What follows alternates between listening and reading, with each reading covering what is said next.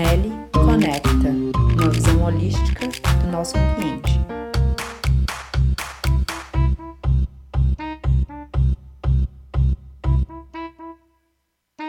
Olá, ouvintes do podcast Meli Conecta. Que bom ter vocês aqui com a gente. Eu espero que vocês estejam gostando, apesar de tantas mudanças, tantas coisas acontecendo nas últimas semanas e meses. Por que, que a gente está passando por tantas mudanças? Bem, a gente está vendo nascer a iniciativa MELI, que é uma rede para sustentar, para estruturar uma gama de atividades regenerativas nas áreas mais necessitadas da região amazônica. E essas atividades vão de um leque de meliponicultura, agricultura regenerativa, educação ambiental, pesquisa com a comunidade, etc. E eu espero que vocês acompanhem por aqui um pouco dessas atividades que a gente vai estar trazendo um pouquinho desses assuntos de temas socioambientais para vocês ouvirem de perto. E para que esse projeto possa continuar, eu venho aqui também pedir a ajuda de vocês. E vocês sabem como vocês podem apoiar esse podcast. Primeiro, você pode ajudar a divulgar, falar para as pessoas que tenham talvez interesse nesse tema. Você pode compartilhar pelas suas redes sociais, pode nos acompanhar também no Twitter, no Instagram, no Facebook. Você pode visitar o nosso site www.meli-bis.org. Inclusive lá você encontra o nosso site do podcast. E você pode também apoiar por meio do Padrim, no Patreon e no PicPay, nos convidar para um café para que essas atividades possam continuar. E hoje a gente vai trazer mais um tema super importante. A gente vai falar sobre divulgação científica, sobre a biodiversidade e principalmente sobre a conservação. Quais são os desafios dela? Bem, o Gabriel, nosso host fixo por aqui, biólogo, falou com Pedro, professor lá da UFPA de Belém, fotógrafo de natureza e que por esse meio conta a história de várias espécies da Amazônia. Espécies, inclusive, que várias ele mesmo descobriu. Acompanhe de perto essa conversa porque foi maravilhosa. Saudações tropicais, ouvintes do Meli Conecta. Aqui quem fala é o Gabriel, falando diretamente de Marabá com vocês. E hoje nós teremos um episódio um, um pouco diferente. Eu estou aqui com o professor Pedro Peloso e eu vou pedir para ele se apresentar. Te apresenta, Pedro, aí para o pessoal. Boa tarde, Gabriel. Muito obrigado pelo convite. Eu sou, como você bem disse, Pedro Peloso, biólogo, é, fotógrafo de natureza, atualmente professor da Universidade Federal do Pará. E hoje nós estamos aqui para falar de um tema que a gente já tratou em episódios anteriores, mas eu acho que o Pedro vai ter uma perspectiva um pouco diferente é, para falar um pouco sobre conservação. É, o Pedro esqueceu de, de falar, mas ele também é explorador da, da National Geographic. É, ele já é bem rodado na pesquisa de biodiversidade aqui na Amazônia. E Bem, Pedro, fala um pouco para nós inicialmente do teu grupo de interesse, que assim como eu, eu são os anfíbios também. Fala um pouco só para a gente dar uma introduzida na audiência sobre quem são os anfíbios e também uma pincelada das principais ameaças aos anfíbios, da diversidade de anfíbios, especialmente pensando aqui na, na Amazônia.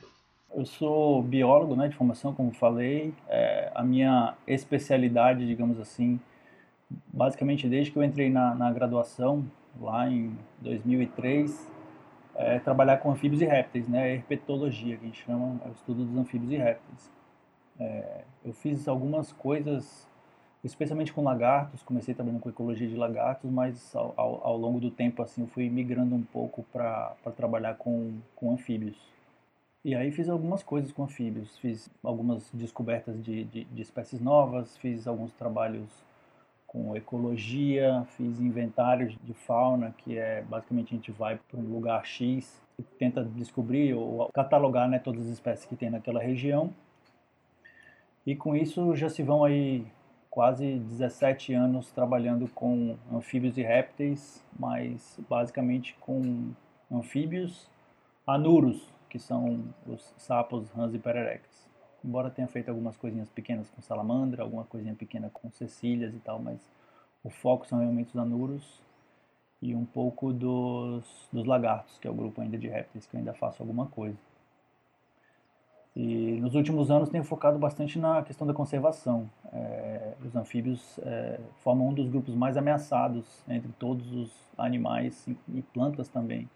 É, Estima-se que 40% das espécies de anfíbios estejam sofrendo alguma ameaça. Né? 40%, como você sabe, é bastante. É 4 é em cada 10 espécies. Né? É, é, é muita, muita, muita espécie.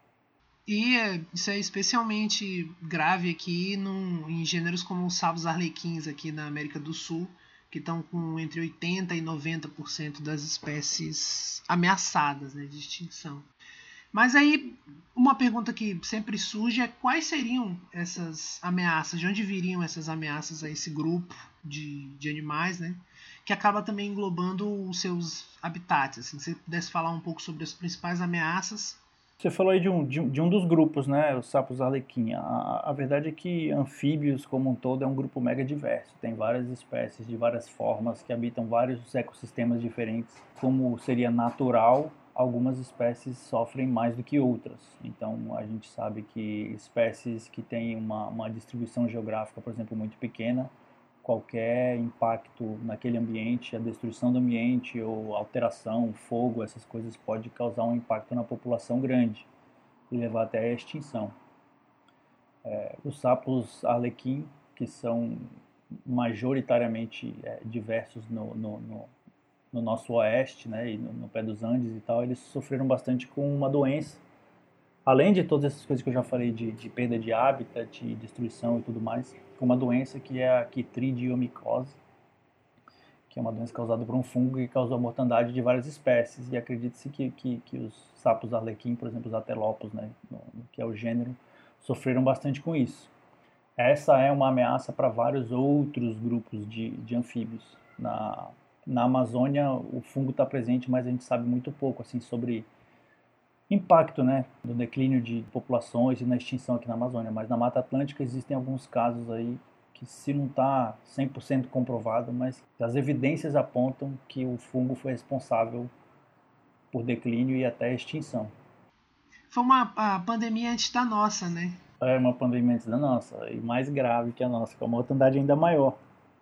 Não, mas eu ia dizendo que na Amazônia baixa, né, na, na, nas terras baixas da Amazônia, como é o caso de quase toda a, a Amazônia brasileira, o maior perigo mesmo é desmatamento e falta de conhecimento, porque a gente não sabe ainda muito sobre nossas espécies. Então a gente está começando a descobrir um monte de espécie nova, começando a, a ver que algumas espécies que pensávamos que tinha na Amazônia inteira, elas estão em um pedacinho só da floresta e muitas vezes em áreas impactadas, como é o caso, por exemplo, do do, da, da, região aqui do entorno de Belém ou do sul do Pará e tal. Então, assim, a gente sabe muito pouco sobre os anfíbios da Amazônia, que são a minha paixão maior e é o que eu tenho estudado, sei lá, na última década, vamos dizer assim, um pouquinho mais já. Perfeito, perfeito. E agora que a gente já conseguiu identificar teu grupo prioritário, a gente já falou um pouco das, das ameaças, é, quando eu pensei nesse episódio, eu não quis tanto falar em um episódio sobre sapos especificamente, né? um episódio sobre herpetologia,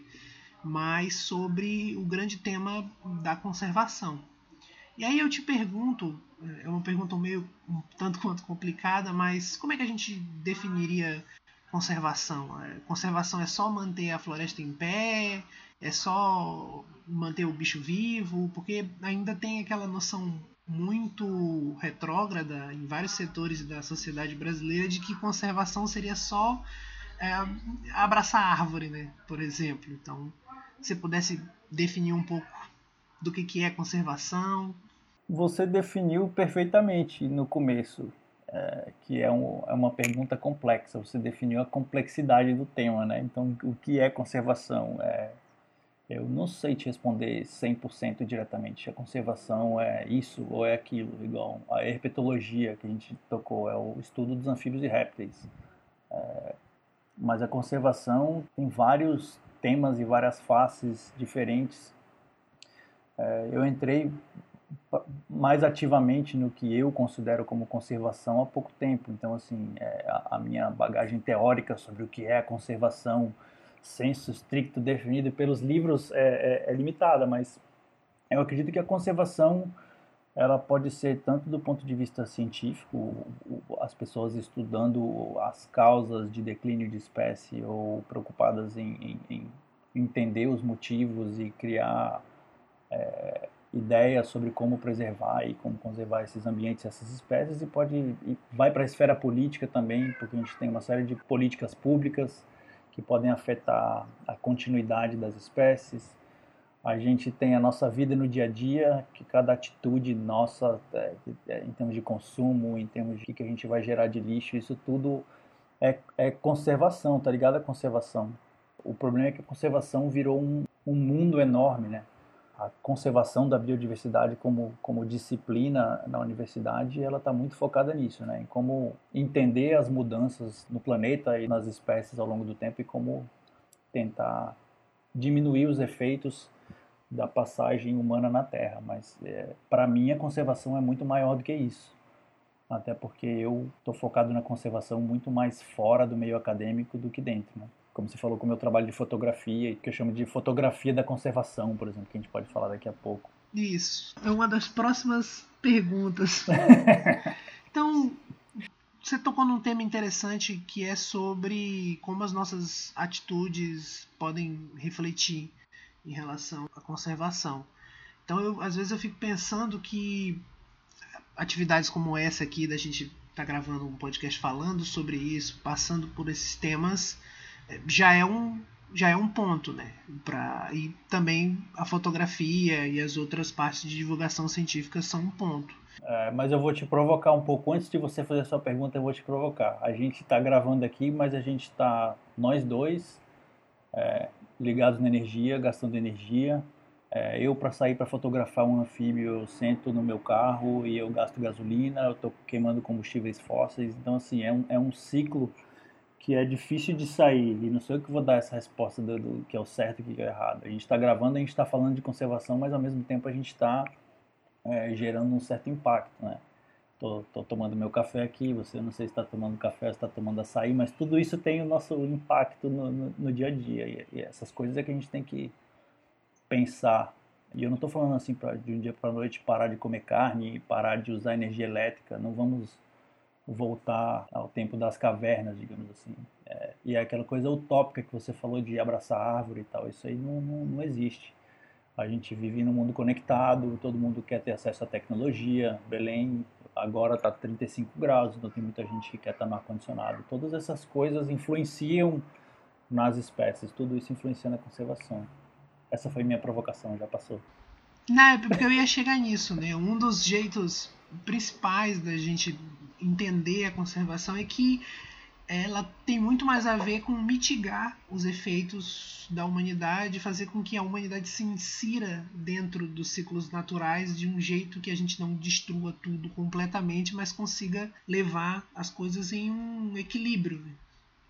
Então a conservação tem muito mais a ver em sincronizar as atividades humanas né, com a natureza, em vez de pensar em espaços separados, assim. Então, como tu tem essa experiência de estar tá muito tempo na Amazônia também, a, a minha pergunta ia girar em torno disso. Tu já teve contato com alguma dessas atividades de conservação que conseguisse fazer isso, conseguisse mitigar esses efeitos humanos e ao mesmo tempo manter alguma atividade produtiva ou alguma coisa assim? Como é que tu vê essa questão? Tem, tem sim. É, é eu acho difícil falar sobre coisas pontuais pensando na Amazônia como um todo, e eu vou te explicar por quê. É, voltando, sei lá, 15 anos atrás, quando eu pisei aqui pela primeira vez. É, o brasileiro não conhece a Amazônia, tá? Pra, começa por aí. O brasileiro que não é a, a que não está aqui não conhece. Muitas vezes o paraense não conhece o resto da Amazônia, o cara do Acre não conhece a realidade da Amazônia do Pará. É uma coisa muito complexa. Eu estou aqui há 15 anos e não consigo ainda entender a Amazônia, porque tem coisa que funciona bem no lugar, que não funciona no outro. Mas quando eu vim para cá, a gente tem aquela utopia de que, ah, não, tem que deixar a floresta toda em pé, porque é só assim que a gente vai resolver a situação. É, esse ponto já passou há muito tempo, passou é, no nosso período colonial, isso não existe mais. A partir do momento que você colocou gente é, com contato com a sociedade moderna, eles querem ter outras coisas, eles vão ter, é, vai ter extrativismo, vai ter pressão por desenvolvimento industrial, então tem um monte de coisa. E a, a Amazônia é enorme, cara, você bem sabe disso, é complexa pra caramba. Então, assim, tem, eu vejo atividades pontuais, então tem as unidades de conservação são um exemplo, as reservas extrativistas são outros exemplos, que está lá, a floresta está em pé, você tira alguma coisa, é, as, as, comunidades tradicionais, comunidades indígenas também têm um certo extrativismo que é, digamos assim, sustentável, e tem ações de ONGs, ações do governo, ações de empresas privadas que buscam essa atividade junto com a comunidade local para ter essas atividades sustentáveis. Mas, é, assim como conservação, é, a sustentabilidade virou uma palavra um pouco, um pouco vazia e um pouco utilizada por todos que querem é, abraçar uma árvore, digamos assim. Então a gente tem que tomar um pouco de cuidado com isso. Mas tem, tem iniciativas, tem várias iniciativas, por exemplo, de extração de castanha que eu já vi, é, que incentiva as comunidades tradicionais a manter a floresta em pé, paga um valor um pouco mais alto para castanha extraída dali do que eles ganhariam no mercado é, tradicional. O problema é que fazer isso tem um custo para todo mundo. A castanha que a gente paga mais caro para essas comunidades, ela vai chegar mais cara no, no comércio. E aí é claro que ela vai ter o acesso a essa castanha ele é mais elitizado. A mesma coisa com, com, com produtos que são feitos, por exemplo, artesanais de, de comunidades tradicionais, eles são mais caros. É, eu não, não, não, não, tenho uma receita de bolo, uma, uma, uma, uma, fórmula simples de falar vamos conservar e vamos preservar a Amazônia e deixar tudo em pé. É, é, é difícil, eu não tenho essa, essa bola de cristal para falar, ah, vamos fazer isso, vai resolver o problema. Se você tiver, fala aí. A gente, a gente lida muito com essa questão aqui no projeto na Meli, né? Porque o objetivo final do projeto seria esse, desenvolver uma atividade econômica que fosse rentável, especialmente para as comunidades locais aqui da região sudeste do Pará através do inicialmente do cultivo das abelhas sem ferrão, né, do mel. Esse seria o objetivo final né, da MEL do projeto. Mas o que eu, que eu vejo assim, de experiência pessoal é que muitas vezes existe uma falta de, de continuidade em relação a, a esses projetos. Então, às vezes você tem muitos projetos que começam, vão, não acabam e acabam deixando as comunidades na mão e, e tudo mais. Essa não era tanto uma pergunta, era mais um, um, vislumbre geral. Mas isso tem a ver, assim, a gente, a gente sabe de algumas coisas, de várias é, iniciativas micro, como algumas que eu falei aqui, essa, essa iniciativa das abelhas, isso é um, é um, é um paliativo momentâneo e pequeno que funciona, funciona mas a gente sabe algumas coisas que não deveriam ser feitas e que são feitas e que causam um prejuízo que nem 50, 100, 200 iniciativas como essa da castanha, como das abelhas, vai resolver. É, exemplos, Belo Monte, é a usina hidrelétrica no Tapajós. É, esse tipo de impacto ele é irreversível. O que Belo Monte fez com comunidades tradicionais, com culturas indígenas, com biodiversidade, com, com a cidade de Altamira, é praticamente irreversível. O que o Fordlândia fez lá no, no, no na, onde teve lá tem, tem, tem um impacto, então foi bastante coisa desmatada para plantar seringal e tudo isso tem um impacto duradouro. É, hoje é uma cidade fantasma, mas a gente sabe da história e não aprende, faz de novo.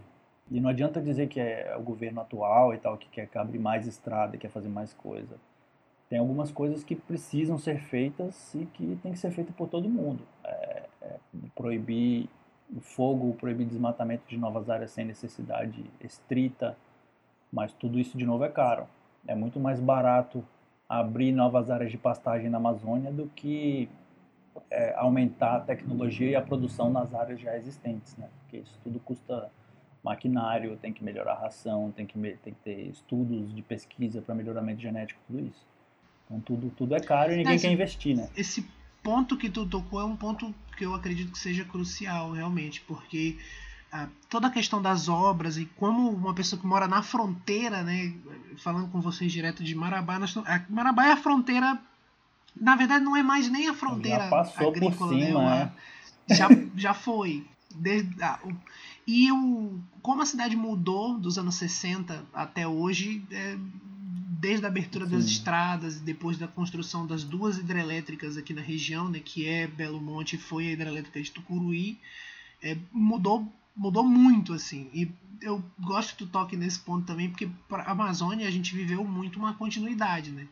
É, as coisas melhoraram nos últimos 30 anos, mas eu vejo muito nossas vitórias como até como pontuais, porque se continua com essa ideia de economia de fronteira, onde você tem que continuar expandindo o boi e depois a soja em direção da floresta. Né? Em direção então, da floresta, porque e, onde é mais fácil, mais, é, é, muito, muito, muito mais fácil derrubar a floresta, tacar fogo e botar as coisas ali do que capacitar Aí sim, capacitar a comunidade local, investir na capacitação, investir na tecnologia para a gente aumentar a produção nas áreas que já existem. Em lugares né? que já existem. O Brasil chegava muito de ser um dos maiores produtores disso, maiores produtores daquilo, mas a nossa produção por área é, é, é horrível.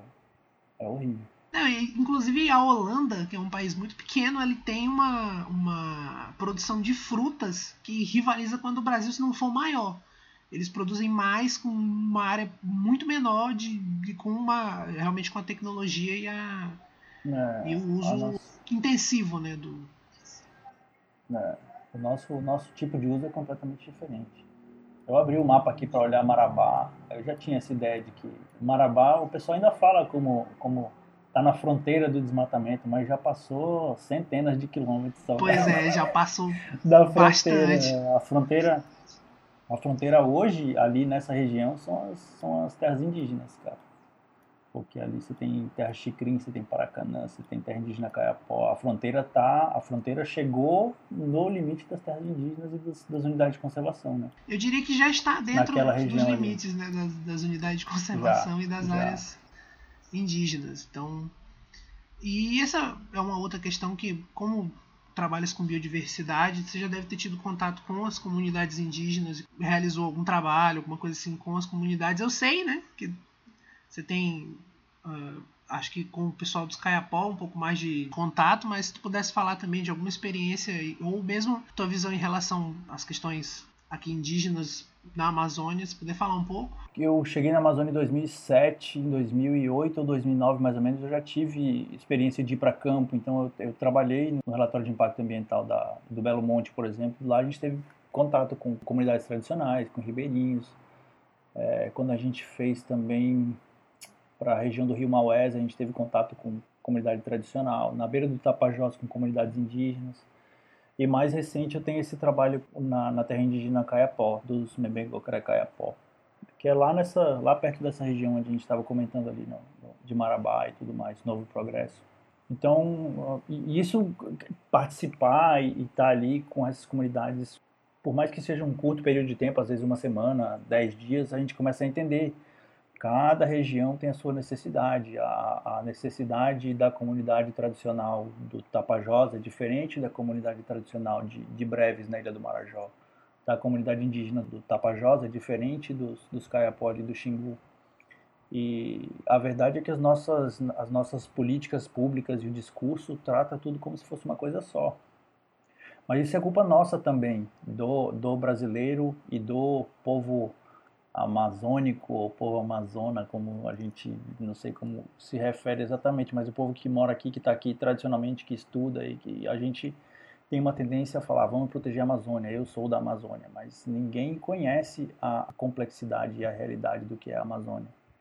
É, quem quer fazer empreendimento aqui quer vir para cá, mas não tem noção da realidade, da complexidade, onde cada rio é de um jeito, cada dependendo do tipo de rio, você vai ter uma biodiversidade diferente, dependendo se você tem várzea ou não naquele rio, a sua produtividade vai ser diferente na terra. A gente não sabe onde estão as espécies, a gente não sabe onde as espécies estão, são, estão, estão distribuídas. Então, assim, a verdade é que tem que, tem que estudar muito ainda a Amazônia antes da gente falar de protegê-la efetivamente. Utopicamente, como eu vinha há 15 anos atrás, tem que fechar a porta da Amazônia, parar no tempo, ver como é que estão tá as coisas, para depois a gente ter um, um planejamento de uso e desenvolvimento do jeito que tá, a tendência é ir acabando aos poucos, né? Então tu acha que nossa tendência do jeito que tá, eu, eu também tenho uma visão um pouco pessimista assim, mas tu acha então que a nossa tendência é, é, que aqui se repita o que aconteceu em várias outras florestas tropicais ao redor do mundo, né? Que é por exemplo, por exemplo de Bornéu ou Madagascar ou as florestas ali na Indonésia, onde você reduziu a 10%, 20% da cobertura original. A, tendência é que sim, porque uma das coisas que mais atrasa o, o, a destruição da Amazônia é a dificuldade de acesso. E quanto mais retalhada, quanto mais destruída, maior é a facilidade de acesso. Tanto é que a, a taxa de desmatamento e destruição ela não, não, diminui com o tempo, ela aumenta, né? Porque é mais fácil chegar nas bordas, ter os acessos às coisas ir destruindo. É, o que as políticas públicas fazem e as leis fazem é tentar retardar um pouco esse processo. Né? Então a gente tem as unidades de conservação que, que, protegem um pouco, a gente tem as comunidades indígenas que conseguem frear um pouco isso, mas o que está tá fora de unidade de conservação, fora de área indígena, a tendência é que suma bem rápido. Assim eu acho. Mas eu não sou nenhum especialista no assunto, mas analisando a tendência dos últimos 500 anos, é isso, assim, porque não existe uma política séria de tentar entender o que está acontecendo na Amazônia e, tentar frear esse processo. E eu, acredito que agora, especialmente nos últimos dois anos para cá, você teve um acirramento porque, é, ser sincero, né? Como eu disse, eu vejo muito como uma continuidade do que aconteceu, né? Em relação mesmo às políticas públicas. Porque mesmo quando a gente tinha governos mais progressistas, você teve um belo monte que, né? Dispensa comentários. Né? É, cair, cair nessa armadilha de que a culpa é do partido X do partido Y não vai ajudar em nada, porque as políticas públicas elas são muito ruins desde sempre. Então, assim, eu vou dar o meu, meu exemplo como pesquisador. Você fazer a mesma pesquisa na Amazônia e em São Paulo tem custos diferentes, tem preços diferentes. Isso não é levado em consideração. Aqui a gente tem menos pesquisador, a gente tem menos laboratórios equipados quando a gente compete por editais, a gente tem acesso ao mesmo recurso, mas a gente está menos preparado a conseguir esse recurso. A gente tem que ser muito mais é, cuidadoso na hora de gastar isso, porque fazer uma expedição na Amazônia é 5, 6 vezes mais caro do que fazer uma expedição na Mata Atlântica, por exemplo. Você vai comprar insumo para laboratório, é muito mais caro você chegar esse insumo aqui do que chegar lá. E os editais, eles são assim, ó, tá aqui, é 30 mil para todo mundo e se vira aí, entendeu? É, a gente tem problema de formação de recursos humanos aqui, é, e aí sim, estão cortando bolsa, estão cortando bolsa de todo mundo. E aí eles de vez em quando tem, ah, isso aqui é prioritário para o norte, para o nordeste, mas a escala com que isso é feito não é não está de acordo com o que deveria ser feito se queremos mesmo resolver o problema da falta de conhecimento e da preservação da Amazônia. Então tu diria que nós precisamos de políticas públicas mais focadas realmente para a região? Num primeiro momento. Sim, precisa de política pura, precisa de mais gente querendo vir trabalhar na Amazônia, que não é fácil. É, tem muita gente que vem e vai embora. Eu já vim e fui embora várias vezes. É, a gente tem muito ciência, o que a gente chama de ciência ah, colonial, ciência colonizadora aqui na Amazônia, que é o cara que vem de fora, passa um, dois meses aqui, coleta e vai estudar fora. Mas a gente não capacita, a capacitação de pesquisadores na Amazônia é ruim a retenção de pesquisadores bons na Amazônia é ruim. Então, assim, as universidades absorvem poucas pessoas muito boas, os institutos de pesquisa que são poucos absorvem pouco. Os melhores alunos dificilmente ficam, eles querem ir para fora, vão para São Paulo, vão para outros lugares, vão para vão os Estados Unidos e raramente voltam. Muitos pesquisadores estão indo embora. Temos poucas instituições de pesquisa aqui. Se a gente for pensar em termos de biodiversidade, além das universidades, que são importantes, igual a Universidade do, do Federal do Pará, que é enorme, tem o IPA e o Museu Guild, que estão encolhendo, encolhendo, encolhendo. E não é de 2018 para cá, é uma coisa que já vem vindo assim há alguns anos. Né? Perfeito, perfeito. Então é, é ratifica um pouco minha visão que é, o Brasil vê a Amazônia muito como um quintal, né? É, vamos lá, vamos pegar e acabou. Esse mesmo modelo econômico que a gente construiu, onde a matéria-prima sai daqui e vai alimentar os grandes centros, né? Seja a energia elétrica, seja o ferro, seja os produtos Sim. da biodiversidade mesmo, né? A gente está sentado Sim. em cima de uma grande mina de ouro que é a floresta, porque a quantidade de produtos farmacêuticos, biotecnológicos que podia ser desenvolvido aqui se a gente tivesse uma indústria biotecnológica instalada é, é um potencial muito grande. Né? Mas aí é que eu te falo do processo histórico de como a coisa vem falha desde sempre. A, a, borracha foi descoberta na Amazônia e a gente não recebe um real de royalty por causa disso. Eles pegaram a borracha daqui, levaram para a Ásia e hoje todo mundo usa borracha para caramba e a gente não recebe um real por causa disso. É, e vai ser a mesma coisa com a indústria farmacêutica. É um ou outro que vai ter um lucro em cima disso, mas o preço da floresta, todo mundo vive querendo botar um preço na floresta. Isso não, não, não tem. E, e, a gente trata como quintal. O, o, brasileiro comum, o pesquisador comum, quer vir na Amazônia uma vez, duas vezes na vida, conhecer, vai em Manaus, ele vai lá no Lodge, ele vai em Belém e ele acha, não, já fui na Amazônia e acabou, entendeu? Por que, gente? Porque é enorme, nunca vai acabar. Eu sinto que é essa visão que a gente tem. Não, a Amazônia tá tranquilo, porque desmata, desmata, desmata. Aí você vai lá no Google Maps, tá tudo verde, cara. Você vai no, no, no Google lá olhar a marcha satélite tá tudo verde, então tá tranquilo. Aquela velha Mas... bravata, né? Do é, desafio você a pegar um avião de Porto Velho a Manaus e ver um, um foco de, de uma clareira de desmatada. É, é mas, mas, mas tem, tem. é, mas, mas realmente, você chega na Amazônia, você é capaz de voar horas dentro de um avião e só ver, só, só, só ver verde.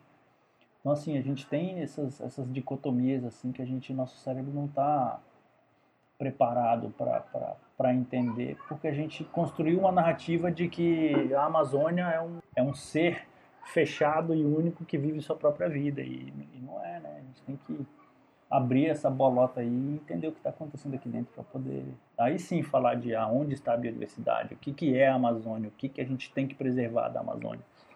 Não falar que ah, tem que parar com tudo, tem que parar com queimada e deixar a Amazônia intacta 100%. Isso não vai acontecer. Se o discurso for esse, a gente está, a gente tá, com perdão da palavra que eu não vou dizer, você já entendeu. Tá na... um podcast family friendly, né? Vocês acham que é. vocês pegaram o, o, o recado. E, mas já que a gente já falou bastante nesse ponto sobre a conservação, sobre o histórico da Amazônia, sobre as atividades. Eu queria aproveitar que tu tá aqui e falar um, um, pouco de ti sobre alternativas de pensar a conservação e especialmente falar um pouco sobre a fotografia, né? Sinta-se à vontade para falar bastante sobre esses métodos alternativos de sensibilizar o público em geral e especialmente pensando nos anfíbios, né? Você pode falar um pouco sobre dots. Sim. Então, mande ver. Eu eu entrei na fotografia por acaso, assim, né? Que eu entrei na fotografia porque eu tinha uma máquina fotográfica e gostava de fotografar e comecei fotografando os bichos que eu coletava. Então, inicialmente era muito assim, é, para fazer parte lá do artigo. Então, encontrei uma espécie X, eu vou lá, fotografo, já pensando que essa poderia ser usada assim. E aí comecei a distribuir foto para amigos e tal, e aí comecei a pegar os bichos e começar a tentar fotografar numa pose diferente, quando, quando tinha tempo no, no, no campo e tudo mais. E aí fui tirando cada vez mais foto, aprendendo tudo na marra, assim, nunca fiz jornalismo, nunca fiz curso de fotografia, mas aprendendo assim, na marra não na marra na marra, lendo um pouquinho aqui na internet, conversando muito com fotógrafos, é, João Luiz Gasparini, olhando o trabalho do Ivan Sazima, Adriano Gambarini, que já fotografou para a National Geographic, já fui para o campo ele, com, com ele duas ou três vezes. E sempre enchendo o saco, cara. Esses caras, quando eu vou pro campo com eles, eu paro do lado deles e pergunto tudo. É, qual é o ISO? O que, que você está usando? Que lente é essa? Tal, não sei o que. E fui, fui aprendendo. Aí no doutorado, eu fui, fui para os Estados Unidos no doutorado, acabei é, largando um pouco a fotografia para focar na, na ciência mesmo. Mantive o equipamento e tudo, mas comprei pouco equipamento novo, larguei a fotografia. E quando eu voltei para o Brasil em 2015, eu comecei a gostar de novo de, de fotografia. 2018 eu acabei o meu pós-doc aqui em Belém, fui para os Estados Unidos de novo e aí eu tirei um ano fora da, da academia. Não fiz pós-doc, não fiz nada, só mantive algumas orientações é, à distância, inclusive é, a sua, né? É, mas a verdade é que eu estava focado em outras coisas, assim. Comecei a, a reolhar o meu acervo fotográfico, vi que tinha algumas coisas legais e tal. E fui me interessando pela fotografia e vendo o que, que eu podia fazer com essa fotografia também. E foi aí que eu comecei a estudar sobre como contar histórias da natureza, sobre como usar a fotografia para sensibilizar as pessoas. Eu descobri que isso tem um nome, é fotografia da conservação. É uma disciplina que é o que eu hoje em dia estou mais ou menos focado em um dos projetos que eu tenho, que é justamente usar a fotografia para tentar mudar o comportamento das pessoas. Então vou pegar, por exemplo, o exemplo dos sapos, que é o grupo que eu trabalho eu tiro uma fotografia e eu mostro para a pessoa, a maioria das pessoas não gostam de, de anfíbios, mas eu, eu, conto uma história associada, olha, essa espécie ela só é encontrada em um lugarzinho na restinga do Espírito Santo, em 1.500 hectares, está criticamente ameaçada, então as pessoas começam a prestar atenção e a gostar mais dos animais por conta dessa história associada à fotografia. Eu acho que é isso que, que, que a gente tem que fazer mais, porque fotografia tem bastante vídeo, então a gente está tá saturado de, de, de imagens assim. O que a gente precisa é fazer com que as pessoas voltem a se interessar por histórias da natureza, né? É, se reconectar com a natureza. É clichê igual é, uso sustentável e tal, mas é isso, cara. Se a gente não se conectar com a natureza, dificilmente vai querer proteger alguma coisa. Ah, eu, eu, eu compartilho um pouco dessa visão porque uma das coisas que me fez virar biólogo foi aqueles programas de vida selvagem, assim, que as pessoas começam. Eles iniciam contando a história, né? Ah, tinha um ovo e saiu o bicho. Esses programas são excelentes, assim, sabe? E não só isso, cara. É, todo mundo que a gente conversa, eu acho que se você quiser falar um pouco disso também, a, a, nossa memória afetiva também nos traz muito disso. Que eu lembro quando eu era criança, meu avô me levava muito para fazendas, via muito bicho. Ele trabalhava com veterinária, ele viajava, a gente ia pescar, então ia no mato, aí via um bicho, ele pegava, me dava na mão. Então, assim, eu tento fazer isso com, com, com os meus filhos. E, e, essa memória afetiva é importante. Se a criançada não, não, não, não for para o mato, não conhecer os animais, dificilmente vão querer é, proteger aquilo de maneira real, né? Na vida adulta, né? É, exato. Na vida adulta. De maneira real, assim, efetiva, né? Porque tem muita gente que fala de conservação. Tem até um, um artigo que eu li há muito tempo atrás que falava que os biólogos da conservação têm que comer menos sushi, né? Por causa da, da do atum, que é uma espécie ameaçada de extinção e, e é um dos peixes favoritos do sushi. E aí o artigo falava um pouco sobre isso, que muita gente fala, mas não, não, não toma as, as ações concretas. Eu sou um deles, em muitos casos, cara. Tem dia que tá calor pra caramba, eu vou e ligo o ar-condicionado, entendeu? É, viajo pra caramba de carro, às vezes faço viagens que às vezes não são necessárias. Eu já fiquei quatro horas dentro de um carro para tirar foto de um passarinho, assim, preciso. Não preciso, mas aí eu tento associar algum valor a isso, contar a história do passarinho, mostrar para as pessoas. Enfim, é sempre esse. A gente entra nessa loucura. Esse equilíbrio, né? Tem, é uma balança. É, né? Esse equilíbrio é uma, é uma balança é uma questão. Por isso que eu, eu, compartilho um pouco dessa visão de que a conservação realmente é mais ampla e que uh, eu acredito que pelo menos a minha geração de cientistas está fazendo vai tentar fazer um papel melhor em comunicar essas coisas e contar essas histórias e sensibilizar o público de uma forma melhor, né? Porque se a gente só trabalhar com biodiversidade no laboratório e só comunicar com os pares, a gente não tem muito futuro. Os bichos que a gente estuda, nem a gente tem um futuro muito grande, né? Então... Uma, das, é, uma das coisas que me levou um pouco a falar mais de conservação, a falar com o público, escrever artigos de divulgação, escrever artigos sobre a natureza, não, não artigos científicos, foi exatamente isso. É porque a gente. O acadêmico é muito acadêmico, né? é, digamos assim, o cara está lá na ciência, ele faz o estudo dele, leva dois, três anos, publica o artigo dele e é isso, e, e, para por aí. Mas isso tem mudado bastante, assim, eu sinto desde que eu entrei até, até hoje, mas ah, um pouco da minha vontade de trabalhar mais com a fotografia, com a fotografia da conservação, foi essa frustração, assim, com, com o mundo acadêmico, de sentir que a gente está conversando entre a gente mesmo sem falar para as pessoas do real perigo, né? Mas é muito difícil, cara. A gente, quando, quando dá muita sorte, a gente tem, sei lá, 30 segundos no Jornal Nacional quando descobre alguma coisa muito fenomenal sobre biodiversidade. E de vez em quando no Globo Repórter. Mas aí é... o Globo Rural tem uma hora, cara, falando de maquinário agrícola, de, de isso, disso, daquilo. É, é, difícil competir com o poder destrutivo do ser humano, né? Tu não achas que a, a internet é um caminho? Porque, para quem não sabe, pode conferir o Instagram dele, do Pedro Peloso, e o Instagram do, do projeto também, né, do DOTS, que é um projeto que documenta as espécies ameaçadas sim, de extinção. Sim, sim. A internet é um caminho, mas a internet também tem uma, uma, uma outra face interessante da internet que uh, mudou o jeito da, da, gente se comunicar, né, o ser humano. Então, hoje em dia, a gente só consome o que a gente quer. Antigamente, você tinha lá os canais X, Y, Z e eles é que escolhiam o que, que a gente ia ter acesso em termos de informação. Hoje não, cara. Hoje pouquíssimas pessoas estão presas a esse mundo. A internet te dá a possibilidade de você consumir o que você quiser. Então, assim, o cara que fala de biodiversidade, ele tem que tomar cuidado para não gerar um conteúdo que só interesse ao pessoal da biodiversidade, porque senão ele vai cair no mesmo problema do, do acadêmico, que é muito acadêmico. Eu posso ter uma conta de Instagram com 20 mil seguidores e esses 20 mil seguidores estarem me seguindo simplesmente porque eles já têm a mesma, a mesma afinidade que eu.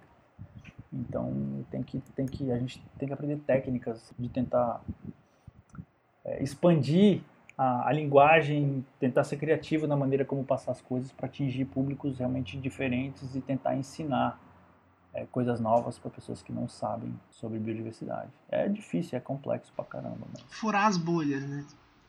Furar as bolhas. Eu quero saber de você o que, que você acha que é a conservação. O que, o que é conservação para você? Ah, essa invertida, né? Eu tenho, tenho uma, uma experiência pessoal assim com com o que seria conservação e meio que acompanhando o que aconteceu aqui na, na, minha região nos últimos 20 anos, olhando como era a cidade quando eu era uma criança, como é hoje com a visão de biólogo. Então, é, eu acredito que é, a gente tem que dar um jeito de mitigar os nossos impactos ou inserir esses impactos na, na natureza de um jeito que ela continue existindo e tanto a humanidade quanto a natureza consiga coexistir, né?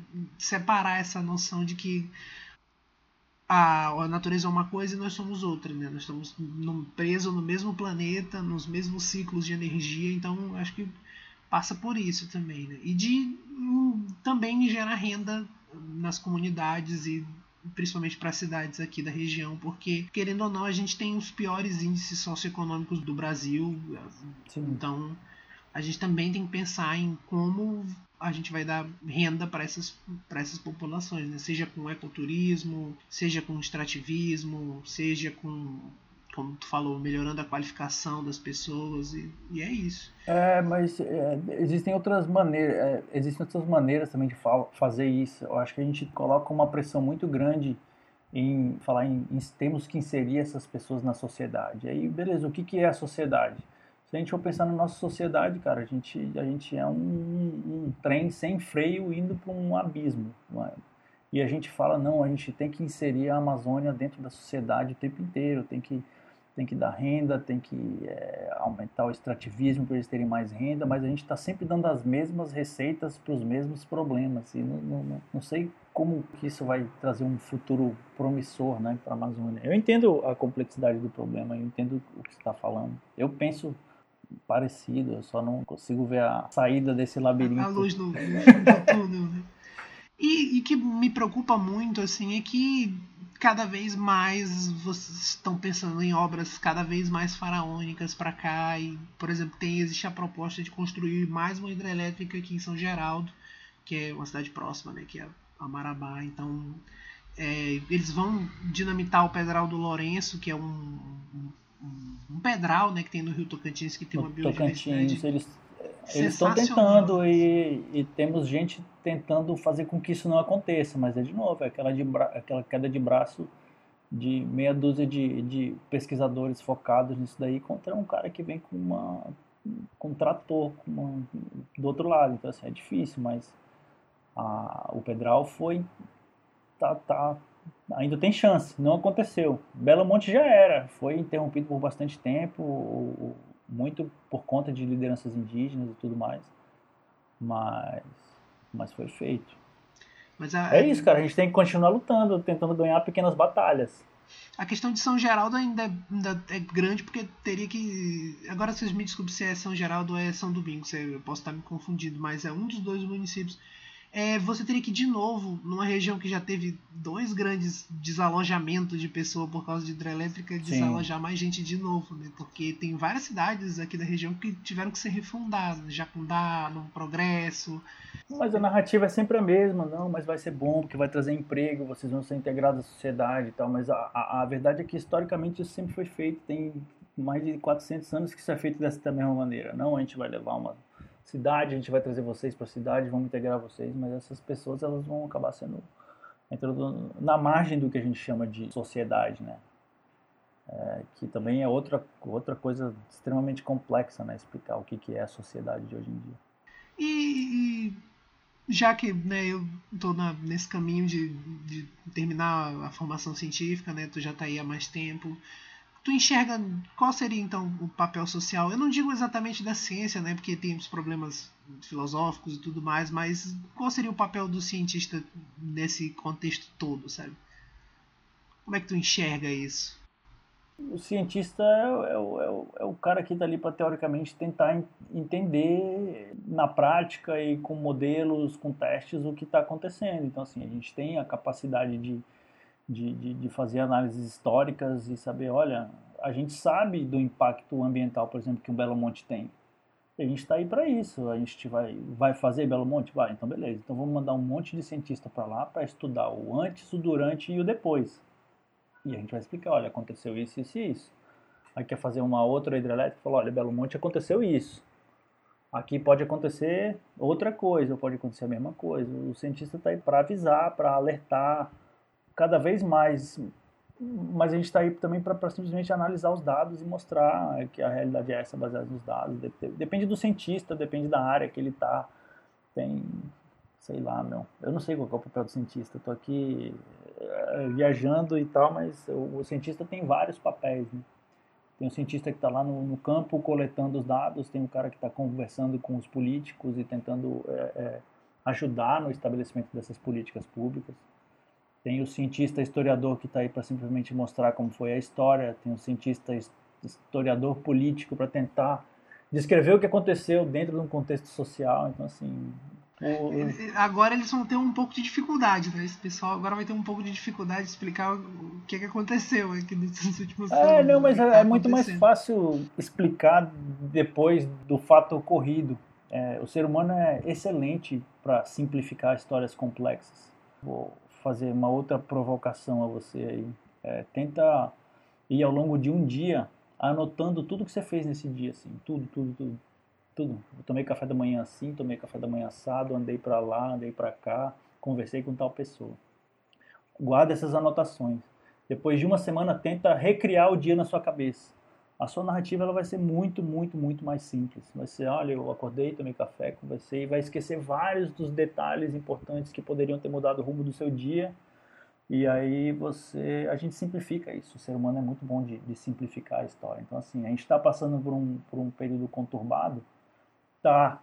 Mas os livros vão conseguir condensar essa história para os nossos filhos. Vão falar, ah, não, teve dois presidentes malucos, um nos Estados Unidos, um no Brasil teve uma pandemia, criou uma crise econômica, superamos, estamos aqui até hoje e segue a vida. Qual é o próximo jogo de futebol?